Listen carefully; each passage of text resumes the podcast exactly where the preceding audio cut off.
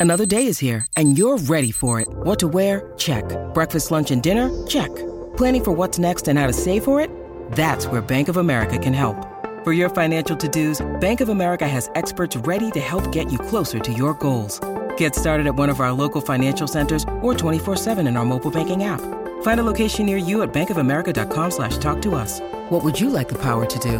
Mobile banking requires downloading the app and is only available for select devices. Message and data rates may apply. Bank of America and a member FDIC.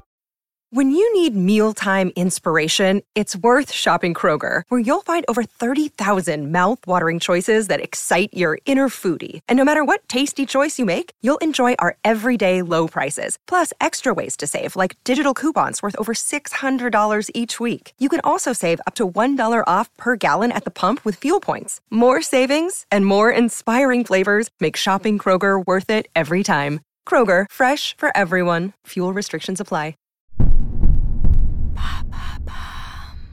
Quels films d'horreur nous ont mis le plus mal à l'aise? Merci d'avoir posé la question. Le 10 août 2022 est sorti dans les salles obscures du cinéma Nope, le nouveau film de Jordan Peele, qui s'est fait plus qu'un nom ces dernières années dans le genre du film d'horreur, avec Us et Get Out, des films qu'il écrit, réalise et produit. Nope, ce nouveau projet, risque de dérouter et il vaut mieux en savoir le minimum avant de rentrer dans la salle. Ainsi, nous ne vous en dévoilerons rien. Nous saisissons juste cette occasion pour parler d'un autre genre de film d'horreur. Parmi cette catégorie aux 10 000 sous-genres, penchons-nous sur ceux qui n'ont pas peur d'aller très loin et de vous retourner l'estomac. Mais avant... Attention, oreilles sensibles, s'abstenir. Pour commencer cette liste non exhaustive, difficile de faire l'impasse sur Cannibal Holocaust, sorti en 81, une sorte de précurseur du fan footage, ces films évoquant de faux documentaires, genre iconisé par Blair Witch. Cannibal Holocaust narre l'histoire d'une équipe de journalistes s'enfonçant dans la jungle amazonienne à la recherche d'une tribu cannibale.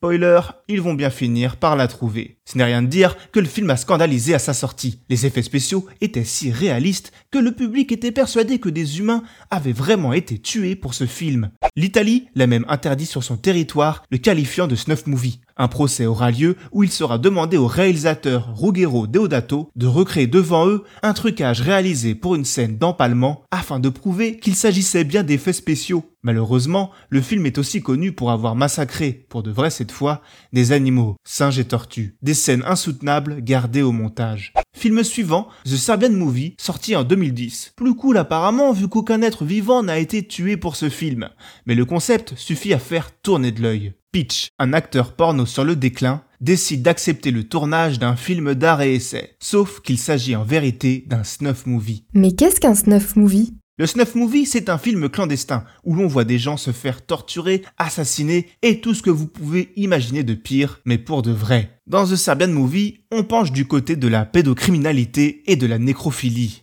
Yay. Visionnage garanti très très éprouvant. Résultat, il a été interdit dans plusieurs pays. Le film suivait la mouvance d'une autre sortie de l'année précédente en 2009, tout aussi malsaine. The Human Centipede, l'histoire d'un scientifique fou qui décide de créer un mille-pattes humain. Pour cela, il relie des hommes entre eux d'une manière que l'on vous laissera découvrir si et seulement si vous avez l'estomac très accroché. Parlons maintenant d'un genre célèbre, le rape and revenge, que l'on peut traduire par le viol et sa vengeance. Genre dans lequel une victime d'agression sexuelle se venge de ses bourreaux de manière souvent radicale. S'il y aurait beaucoup à dire sur ce genre et son évolution, qui intéresse aujourd'hui les réalisatrices féministes, parlons de l'une de ses pierres fondatrices, aussi importante que peut l'être un massacre à la tronçonneuse pour une autre catégorie de l'horreur. Spit on Your Grave de Mère Zarki, sorti en 78, se passe d'ailleurs lui aussi sous la chaleur texane. Le scénario a fait des émules et s'est même vu offert un remake réussi en 2010 avant de devenir une véritable franchise d'exploitation. Enfin, soyons chauvins, finissons par citer un film français, Martyr, de Pascal Logier, dont le script noir et ultra-violent a été jugé insupportable par son producteur en personne tellement insupportable que le film a été interdit aux moins de 18 ans lors de sa sortie en salle. Le synopsis peut d'ailleurs faire penser au concept du rape and revenge, avec une victime qui devient tortionnaire. Alors, tout comme ses réalisateurs, oserez-vous affronter les travers les plus scabreux de l'espèce humaine? Maintenant, vous savez, un épisode écrit et réalisé par Jonathan Oppard. Ce podcast est disponible sur toutes les plateformes audio. Et pour l'écouter sans publicité, rendez-vous sur la chaîne Bababam Plus d'Apple Podcast.